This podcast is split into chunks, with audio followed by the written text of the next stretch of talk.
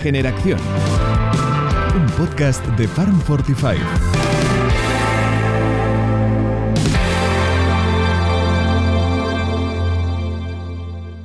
Buenas tardes a todos y bienvenidos de nuevo a un nuevo episodio de Regeneración, el podcast del proyecto Farm 45 con el que queremos divulgar y comunicar sobre la agroganadería regenerativa.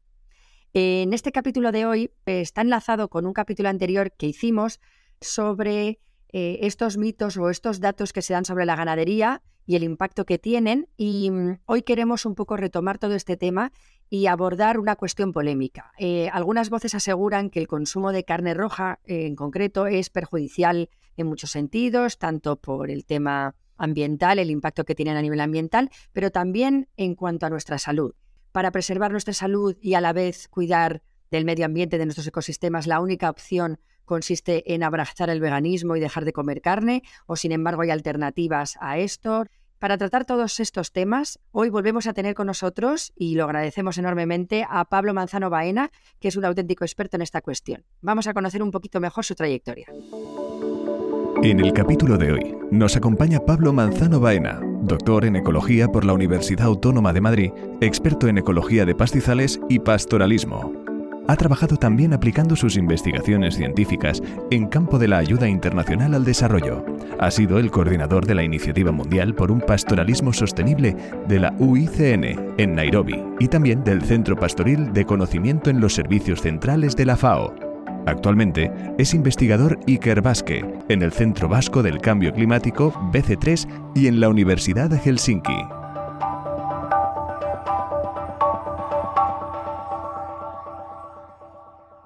Bienvenido Pablo, de verdad que te agradecemos de nuevo poder contar contigo en este podcast y si te parece, vamos entrando en materia para abordar todos estos temas.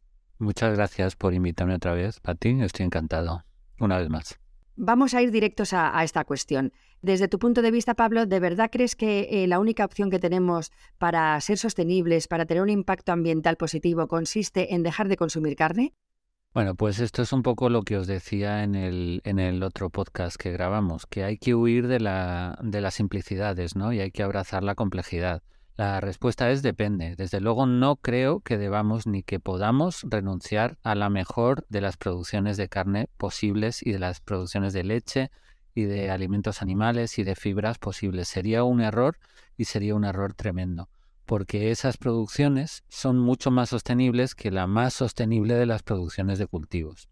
Sí que haremos bien en dejar eh, de lado las producciones más insostenibles, pero tanto en cultivos como en, ganadería y eh, estas matizaciones son importantes y además tenemos que tener en cuenta que sí podemos producir una gran cantidad de alimentos y de productos de origen animal de manera sostenible. Entonces, de manera muy sostenible, adaptándonos a los ecosistemas, colaborando en los ecosistemas y aportando importantes servicios ecosistémicos. Entonces, sería, con perdón, una cagada monumental. Y además para aquí quería dar un dato que publicamos hace poco en, una revisión el año pasado, que cuando uno analiza de dónde vienen la mayor parte de las emisiones y de la mayor parte del, del forzamiento de cambio climático, resulta que un cambio de dieta con estas formas de medir las emisiones que criticaba en el podcast anterior, que tienen muchísimos fallos, pues aún así, un cambio de dieta solo reduciría un 2% las, las emisiones. La mayor parte del cambio climático está causado por nuestro transporte, por nuestra calefacción, por cómo construimos nuestras casas por cómo usamos nuestros electrodomésticos, nuestro ocio. Entonces, el fiarlo todo a la alimentación es, es una cosa demasiado simplista y que realmente nos va a tranquilizar en otros aspectos que no nos debería tranquilizar, ¿no? O sea, en plan, dejamos de comer carne y así puedo coger el coche.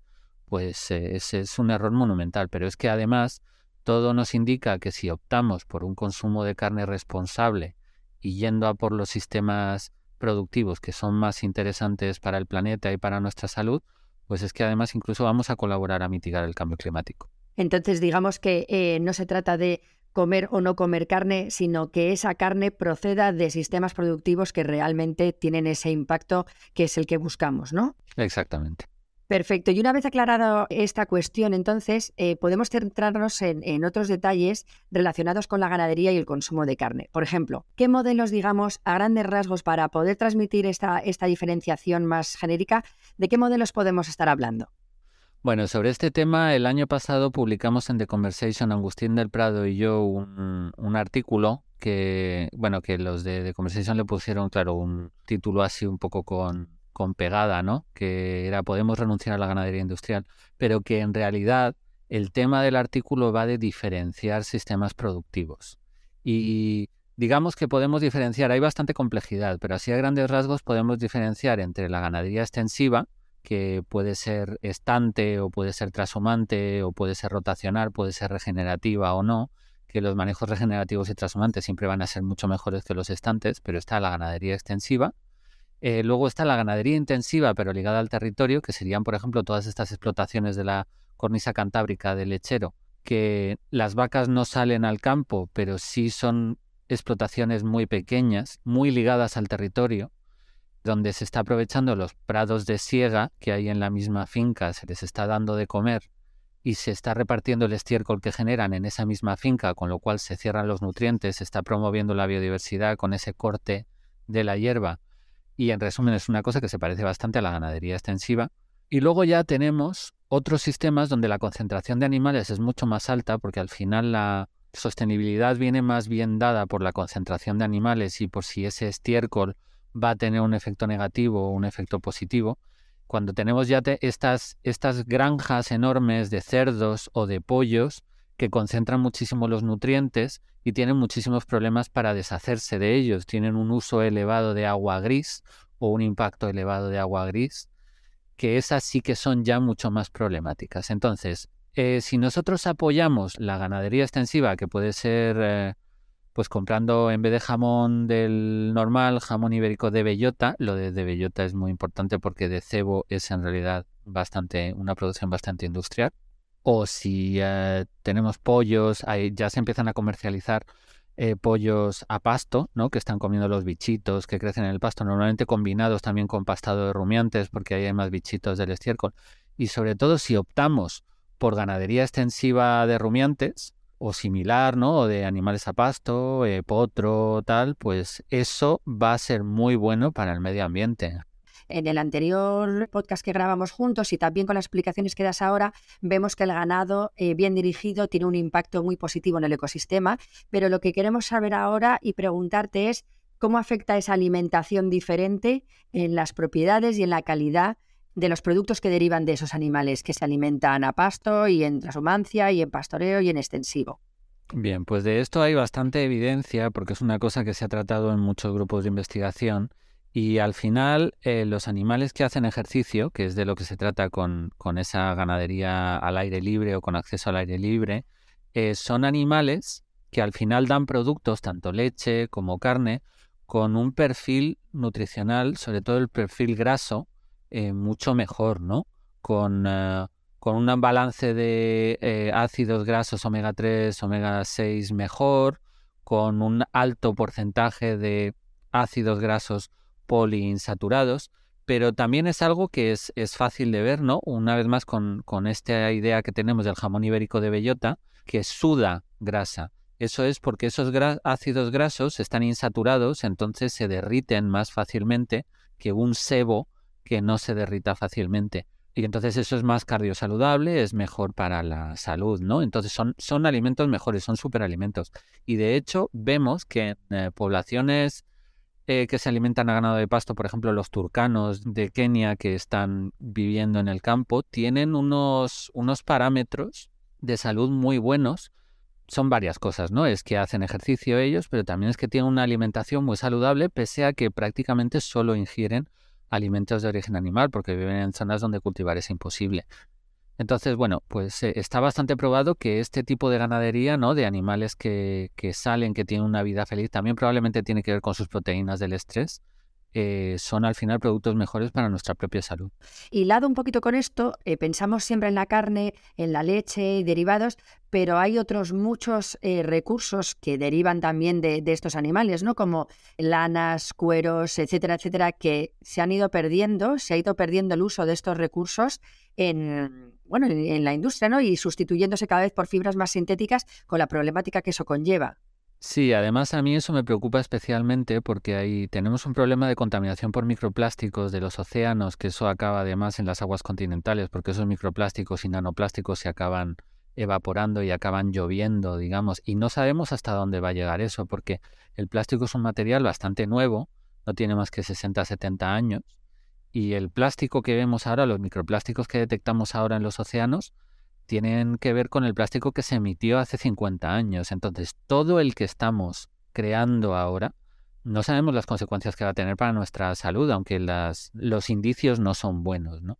Y por otra parte, estamos teniendo un problema de utilización de la lana, por ejemplo, con las ovejas, porque no, no se vende, porque los eh, materiales sintéticos son más baratos, pese a que la lana tiene unas propiedades excepcionales. Entonces, o sea, te preguntas qué, qué, qué, demonios estamos haciendo, ¿no? De no utilizar lo que deberíamos estar utilizando y usar lo que, lo que nos puede traer unas consecuencias gravísimas. Es ciertamente muy preocupante. Y de hecho aprovecharemos también y pondremos información sobre proyectos que están promoviendo eh, esa recuperación de la lana como materia prima para tejidos y demás. Os iremos poniendo toda esta información en, en el podcast. Pablo, existe la creencia generalizada que la ganadería solamente existe para satisfacer el consumo de carne. ¿Realmente eso es así? ¿Qué otros beneficios tienen los animales dentro del ecosistema? Es decir, una ganadería bien gestionada. Pues eh, los beneficios ambientales de la ganadería bien gestionada, digamos, llegan hasta tal punto que ahora mismo entre la gente que está planteando reasilvestrar los ecosistemas, es decir, sabemos que hay una pérdida de biodiversidad por pérdida de herbívoros, por pérdida de unas funciones clave en los ecosistemas, se está llegando a plantear el hacer un reasilvestramiento con ganadería extensiva. O sea, estamos planteando incluso sin, sin aprovechar esos animales, que a mí sinceramente me parecería absurdo, pero se está planteando esto. ¿Y esto por qué es? Bueno, pues porque existen funciones del ecosistema claves mediadas por herbívoros en los últimos millones de años, donde las plantas, los insectos, los ecosistemas en general se han adaptado a esa herbivoría y a esa presencia de grandes cantidades de herbívoros. Entonces, en Europa, por ejemplo, hemos extinguido a los herbívoros pastadores, que cuando se echa un vistazo a los ecosistemas africanos son los que componen la, mayoría del gremio de herbívoros, en contraposición con los ramoneadores. ¿no? Entonces, bueno, pues ya no tenemos uros, ya no tenemos tarpanes, ya no tenemos encebros, que eran eh, animales, caballos, burros y vacas salvajes, que eran muy importantes en los ecosistemas y cuya función ha cumplido el ganado. Entonces ahora, para restaurar ecológicamente algunos sitios, pues se introducen manadas asilvestradas o asalvajadas de vacas, de caballos y de burros. Esto yo creo que es una buena muestra de que no podemos prescindir de los, de los herbívoros y que si dejásemos de comer carne, aún así deberíamos tener ganado para mantener esos, esos ecosistemas. Lo que pasa es que en el momento en el que tú te dejas de comer carne, esos alimentos los tienes que producir en otro lado. Entonces eso significaría una extensión de los cultivos, que bueno, los cultivos eh, intrínsecamente implican matar cosas para favorecer otras cosas, porque así funciona la, agricultura e implica roturar suelos y una serie de, consecuencias que no tienen un em, impacto ecológico neutro, un impacto ambiental neutro, siempre tienen un impacto negativo. Entonces, cuanto menos cultivos tengamos, mejor. Y en ese sentido yo creo que no deberíamos prescindir de la, de la ganadería. En relación a la presencia de los animales dentro del ecosistema, encontramos una charla muy interesante ¿no? de Alan Savory, eh, una TED Talk, que está disponible para todos los oyentes que quieran entender un poco más sobre todo lo que estamos hablando en, esta, en este podcast. Sí, bueno, a mí, me gusta Alan Savory porque me parece que es un tipo sumamente inteligente. Lo que pasa es que esa charla que se ha hecho viral y tal eh, exagera un poquito. O sea, por ejemplo, dice que, que él hace mejor lo que hacen los pastores cuando en realidad la ganadería regenerativa es una imitación de herbívoros igual que hacen los pastores. Y luego también dice que se puede solucionar el cambio climático simplemente a base de ganadería regenerativa. Y eso, bueno, pues no está claro, ¿no? Porque la incorporación de carbono en el suelo tiene un límite, al menos en, sistemas tropicales y templados. Puede que en sistemas boreales no. Estamos también iniciando alguna línea de investigación chula sobre eso. Pero en general Alan Savory es un tipo, en fin, eh, yo creo que debe ser un superdotado porque ha identificado cosas 40 años antes que los demás y desde luego ha marcado guías muy interesantes que seguir para la investigación en ganadería sostenible. O sea que sí es recomendable, con ah, atención a la complejidad y con cuidado, pero es muy recomendable ese TED Talk. ¿Quieres participar? ¿Quieres proponer una invitada e invitado? Escríbenos a info@farm45.io. Pablo, yo te quería preguntar sobre un tema que siempre sale, siempre sale a colación, que es el precio. Con este tipo de, proyectos y, más con gente como vosotros haciendo este tipo de investigaciones, creo que queda más que constatado los beneficios de, consumir este tipo de, carne. Pero no obstante, siempre sabemos que el consumidor manda y que muchas veces lo que mira es la pela. Entonces, mi pregunta que te lanzo es, ¿qué le dirías a ese consumidor para no convencerle, sino simplemente para explicarle o darle motivos de peso y decir, oye, esto puede que sea más caro, en algunos casos, pero tiene un valor añadido. ¿Cuál es ese valor añadido de esa carne? Claro, yo creo que para estas cosas es importante que se entienda, ¿no? Por qué tiene ese precio. Y al final, estas, este tipo de producciones llevan aparejado un uso más intenso de mano de obra. Estamos reduciendo el uso de insumos externos, el uso de tractores, el uso de gasolina, el uso de fertilizantes, a cambio de usar mano de obra. Y por eso cuesta más. Pero eso también tiene ventajas y es que fija también más población rural. Estamos teniendo muchos problemas de despoblación rural precisamente porque eh, está todo, todos estos procesos de, producción están muy industrializados. Y no, no caemos en estas cosas muchas veces, pero por ejemplo cuando viajas por Australia te dicen que si alquilas un coche que tienes que llevar agua para dos o tres días, porque si se te rompe el coche a lo mejor no pasa nadie en esos dos o tres días por ahí. Mientras que, bueno, pues en nuestro país hay gente por todas partes, más o menos, eh, y nos viene muy bien, ¿no? Que cuando se nos rompe el coche venga un servicio de asistencia en un cuarto de hora. Cosas tan sencillas como esas no las apreciamos hasta que las perdemos. Entonces, eh, bueno, pues yo creo que eso ya es una razón para, para, entender por qué es bueno pagar un poco más por la comida, ¿no? Porque además son sistemas productivos que van ligados al territorio y que necesitan de gente en el territorio. Pero bueno, además hay que entender que es un producto totalmente diferente y, que es bueno que tenga ese precio para mantener una serie de valores culturales y de valores también, por supuesto, ambientales que serían difíciles de mantener de otra forma, ¿no? Em, incluido, bueno, de todo tipo, ¿no? Pero eh, incluido, por ejemplo, el mantenimiento de paisajes para que no haya incendios, la cantidad de dinero de impuestos que nos vamos a ahorrar si mantenemos esos esos sistemas porque no lo vamos a tener que gastar en, helicópteros apagafuegos o en retenes eh, que vayan desbrozando el monte, que al final los, rumiantes hacen ese trabajo gratis, ¿no? Sí que necesitan un pastor, pero el pastor puede tener muchos animales a, su cargo. Y luego, bueno, pues la diferenciación de productos, porque estábamos comentando eh, que un, un, problema, por ejemplo, de las producciones transhumantes es que se confunden con la producción convencional, entonces la gente no sabe que es un cordero especial y dicen esto que cuánto sabe, ¿no? Qué, raro, no me gusta. Al final necesitan una diferenciación, necesitan una marca, necesitan que se le explique a la gente qué es eso. Y eso también tiene un precio, porque al final te hace falta gente que trabaje en eso. Eh, y eso también aumenta, aumenta el precio, ¿no? Es el dilema también de la producción ecológica, que los, los costes más elevados de la producción ecológica también es para evitar el fraude, porque tiene que haber inspectores.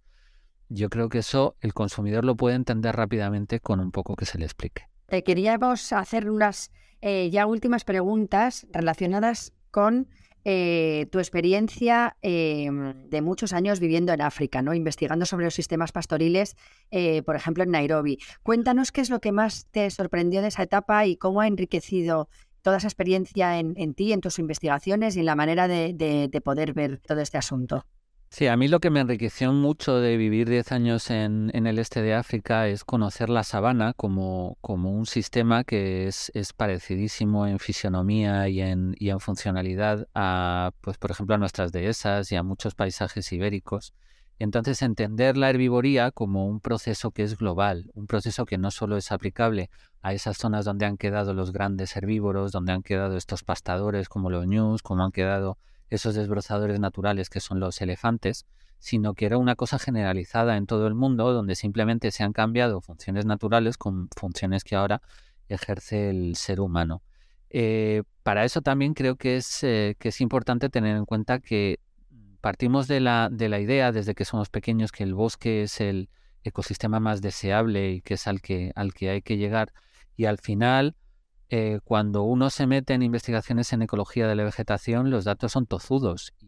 Resulta que, bueno, que lo más natural pues, eh, son, son las sabanas que están extendidas de forma natural mucho más allá de los trópicos. De hecho, estamos avanzando en conocimiento de que están en, zonas templadas, desde luego, como nuestras de esas, pero también en zonas boreales, que la taiga podría ser un, un masivo sistema que se ha matorralizado con, con graves consecuencias ecológicas y que una disposición mucho más sabanoide sería mucho más natural. Y a mí todo eso me lo ha enseñado África. Yo también me preguntaba en algunos parques nacionales donde ves, donde están los alojamientos, que veías eh, árboles muy cerrados, unas formaciones de árboles muy cerradas y de, repente detrás de la valla solo había hierba y decías aquí, ¿qué, ¿qué, está pasando? No lo puedo entender. Hasta que un día, pues vi en el Parque Nacional de Sabo, vi a un macho de 6 o 7 toneladas, de repente tirar una acacia abajo, porque no llegaba una rama arriba, ¿no? Y entonces, para mí fue uno de estos momentos de epifanía, ¿no? De, de, de comprender cómo, cómo funciona todo, de entender esos paisajes solo con, con ver a un elefante en acción. Y bueno, luego aquí en España, pues te, te cuenta Pedro Morserrat y otros académicos como había elefantes hasta hace solo 40.000 años. Lo que pasa es que somos ahora nosotros los que tiramos los árboles abajo, no ellos, pero nunca ha habido tantos árboles como, como imaginamos.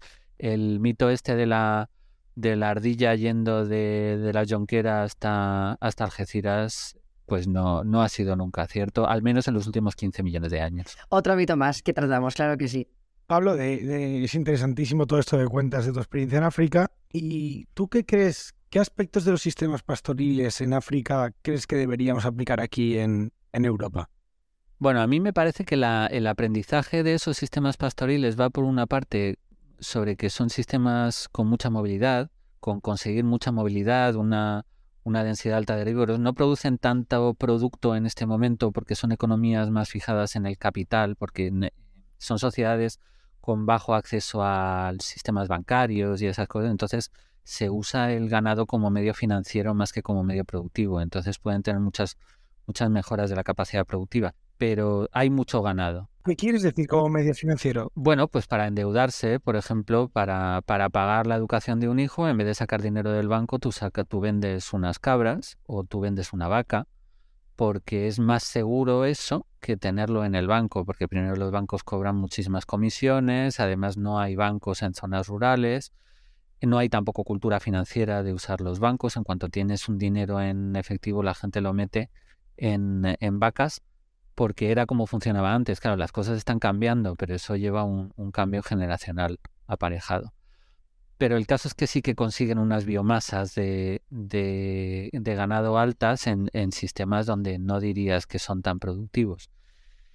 Y luego hay una lección de sostenibilidad que a mí me parece importante, que es que cuando vamos al este de África, en comparación con pues casi con cualquier otro sitio del planeta, vemos que hay muchísimos herbívoros silvestres, incluso comparando con el oeste de África, ¿no? Y entonces dices, ¿esto por qué pasa? Bueno, pues pasa fundamentalmente porque el este de África está en una latitud ecuatorial, entonces el, el monzón pasa dos veces por allí, no pasa solo una, entonces no hay una, una temporada de lluvias y una temporada seca, sino que en el año hay dos. Eso hace que animales como los camellos o las cabras o las vacas no se lleguen a secar, sobre todo si son razas, porque normalmente reparten el rebaño, tienen algunas que producen más pero se secan y otras que producen menos pero mantienen la productividad. Eh, y eso hace que las economías lecheras sean competitivas frente a la agricultura. Entonces, bueno, pues los paisajes están dominados por sistemas pastados y no por sistemas agrícolas como en el oeste de África, o como puede pasar en Europa Central, y como consecuencia de eso son capaces de coexistir con la gran fauna africana. Por eso hay jirafas, por eso hay ñus, por eso hay cebras, por eso hay elefantes, por eso hay topis, por eso hay una larguísima ristra de, de herbívoros que no hay en otras zonas. porque los pastores pueden convivir con la fauna salvaje. Y eso es gracias a un motivo económico, a las economías lecheras que son competitivas por esta cuestión de las estaciones que digo, ¿no? Entonces, ¿qué nos enseña eso? Bueno, pues que la producción ganadera sostenible es posible y de hecho es gracias a esa producción ganadera sostenible, a esos pastores de África, que se nos ha quedado un libro en la biblioteca, hemos quemado, hemos quemado casi todos, ¿no? Extinguiendo animales, pero se nos ha quedado un libro ahí en el este de África, en la biblioteca, donde podemos aprender de esos sistemas dominados por herbívoros, gracias a las economías pastoriles, ¿no? El Serengeti, antes de la peste bovina, era un sitio lleno de pastores y sin embargo había una migración de, de ñus, etcétera, porque es, es, una cosa compatible. ¿no? Esa yo creo que es la gran lección, la sostenibilidad de estos sistemas pastoriles. Bueno, a mí me parece apasionante todo lo que explicas y, y me parece importante entender cómo funciona esto más allá de donde estamos nosotros mismos y ya no solamente en el espacio, sino en el tiempo. O sea, entender cómo ha sido la evolución de la herbivoría en, en la historia de la Tierra eh, igual que sucede con la historia del clima y el cambio climático en el pasado, ayuda a entender cómo funciona ese sistema, ¿no? Y mm, en este sentido, para, cerrar este episodio contigo, eh, te quería preguntar, bueno, lo que hablábamos ahora hace un momento, ¿qué dimensión tiene la herbivoría en nuestra historia climática? ¿no? Realmente la ganadería es una de los principales responsables, como, como quieren decir, eh, sobre el cambio climático, como afirman, la ganadería es la responsable, principalmente responsable de, de esto o la historia de la ganadería y del cambio climático nos enseña quizá otra cosa?